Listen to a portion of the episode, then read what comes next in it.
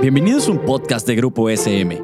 Aquí encontrarás charlas informales sobre educación, un espacio que entiende tu labor docente y los mejores tips para el nuevo contexto educativo. También un espacio donde papá y mamá se sentirán identificados. Esto es Evaluando Ando, un podcast de Grupo SM donde platicamos de evaluación educativa, conducido por Osvaldo Teos. Hola, bienvenidos. Qué gusto que están por aquí. Qué gusto que están en este espacio de Grupo SM donde platicamos de evaluación educativa. Hoy vamos a hablar de evaluación formal y evaluación informal con una especialista en evaluación que es la maestra Adriana Vargas. Adi, ¿cómo estás? Qué gusto verte. Hola, buenos días Osvaldo, muy bien, muchas gracias por la invitación. Espero que pues tengamos una charla amena para los maestros y maestras y que sea de utilidad lo que compartamos.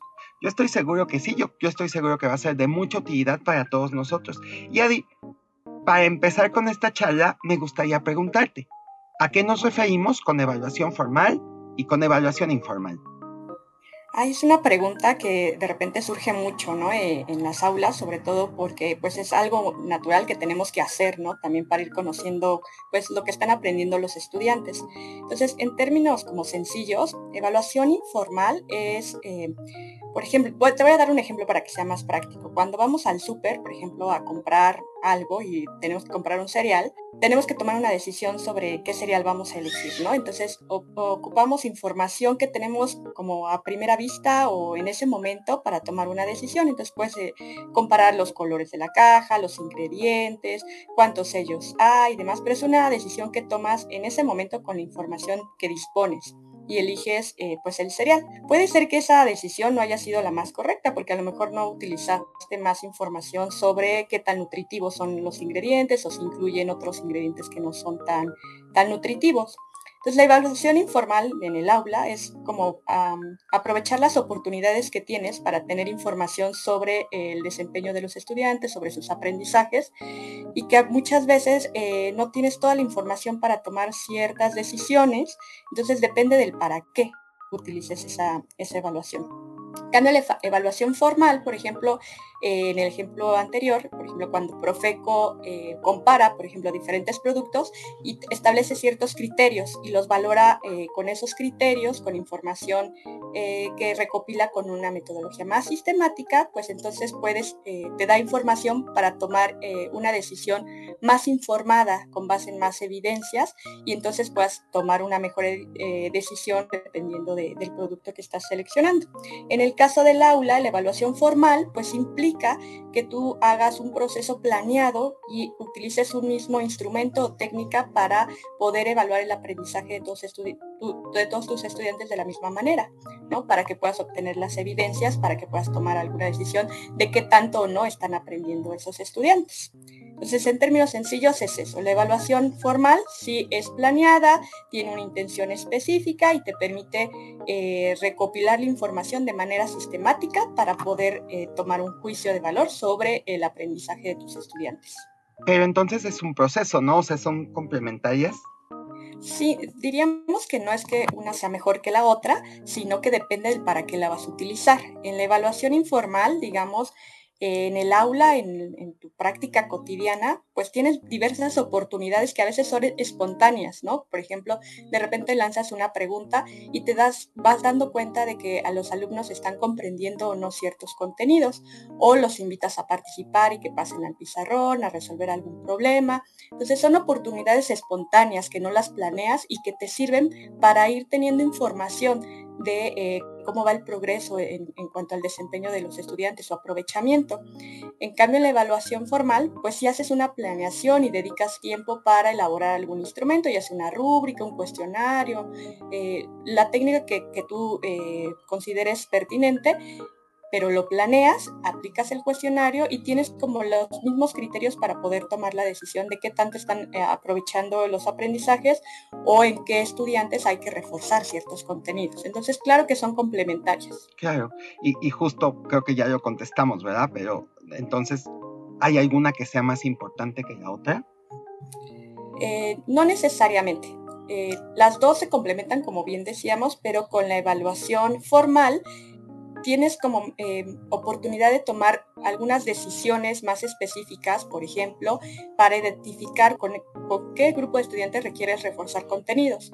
Cambios con la evaluación informal, en el momento puedes hacer ajustes a tu, a tu práctica, ¿no? A, a, tu metodología que estás aplicando, a tu planeación, porque a lo mejor te vas dando cuenta en ese momento que no se está comprendiendo algún contenido, que necesitas dar un ejemplo más claro. Entonces, te permite tomar decisiones más inmediatas para eh, fortalecer los aprendizajes. Entonces digamos que puedes utilizar ambas, la evaluación formal a lo largo del desarrollo de, tu práctica cotidiana y la evaluación informal en momentos, puede ser al inicio para conocer un poquito de cómo llegan tus estudiantes, a la mitad del ciclo escolar y al final para eh, decisiones más de tipo pues, sumativo, como decidir una calificación o decidir si eh, puedes seguir con el siguiente contenido porque los contenidos que estás viendo ya, ya están este, eh, claros, ya se entendieron, ya lograron los aprendizajes esperados. Entonces, por eso creo que ninguna es más importante, depende del para qué las vas a utilizar. Claro, y ahora bien, ¿cómo podríamos aprovechar estos dos tipos de fuentes de información, tanto la formal como la informal, para mejorar el desempeño de nuestros alumnos? Pues mira, la evaluación informal la puedes utilizar como eh, bien decía, hacer ajustes en el momento en tu práctica, ¿no? Entonces puedes identificar, por ejemplo, qué alumnos no están comprendiendo algún contenido y dependiendo de, por ejemplo, qué otra información tengas sobre sus estilos y ritmos de aprendizaje, puedes hacer adecuaciones, ¿no? A lo mejor hay un grupo de estudiantes que necesitan otro tipo de estrategias, más dependiendo de sus estilos de aprendizaje, y puedas reforzar tu planeación con algunos elementos eh, para reforzar los contenidos. Puede ser también que identifiques que hay algunos alumnos que no están participando. Y ahí es cuando tienes que tener como eh, en cuenta algunos riesgos cuando utilizas la evaluación informal, que no puedes tomar, hacer juicios de valor sobre algunos estudiantes solo porque no participen, por ejemplo. No quiere decir que si no participan no están aprendiendo. Entonces ahí tendrías que hacer eh, la recopilación de otro tipo de información para saber por qué no están participando. Puede ser que no estén motivados, puede ser que sean tímidos y a lo mejor a veces incluso la evaluación formal te sorprende con aquellos estudiantes que no son muy participativos durante la clase, pero que cuando aplicas un instrumento, ya sea un examen, alguna eh, rúbrica o algo, esos alumnos te demuestran que sí están aprendiendo con ese instrumento, ¿no? Entonces, así es como la podremos ir complementando, o sea, te permite identificar la evaluación informal eh, datos sobre eh, el aprovechamiento de los estudiantes, pero que necesitas forzosamente utilizar otros, eh, otros instrumentos para reforzar esa información y poder tomar mayor, mejores decisiones sobre mejoras en tus contenidos, en tu planeación. Y la evaluación formal pues te, te, permite pues hacer ciertas inferencias sobre el aprendizaje de los estudiantes para decidir, por ejemplo, cuándo ya puedes pasar a un siguiente tema que, quizá es de mayor complejidad, porque ya lograron ciertos aprendizajes y ya puedes dar el siguiente paso. O al final del ciclo escolar para tomar decisiones más de tipo de, eh, pues de acreditación, ¿no? de, si van a pasar al siguiente este, grado escolar, por ejemplo. Perfecto. Bueno, Adri, pues creo que dimos muchos tips y tenemos aquí como muchas cosas que van a servir a nuestros profesores para ir mejorando el uso que hacen de estas herramientas que a veces no somos conscientes de ellas, ¿no? O sea, usamos evaluación informal constantemente, pero no somos conscientes de, de, las decisiones que estamos asociando y a veces tomamos esas decisiones o nos pasa que esperamos hasta que tengamos un proceso de evaluación formal para tomar decisiones que podemos ir ajustando más en el día a día y creo que con esta charla pues dimos muchas pistas y dimos también muchos consejos muy útiles para que nuestros maestros eh, mejoren sus procesos de evaluación. Adri, muchísimas gracias por querer platicar con nosotros hoy. No, muchas gracias Osvaldo, pues espero tener otra oportunidad de charlar con ustedes porque estos temas siempre son muy interesantes. Sí, esperemos que, que tengamos alguna otra oportunidad de compartir contenido con nuestros profesores. Y hasta aquí vamos a dejar este espacio de Grupo SM donde platicamos de evaluación educativa. Y nos vemos pronto. Hasta luego.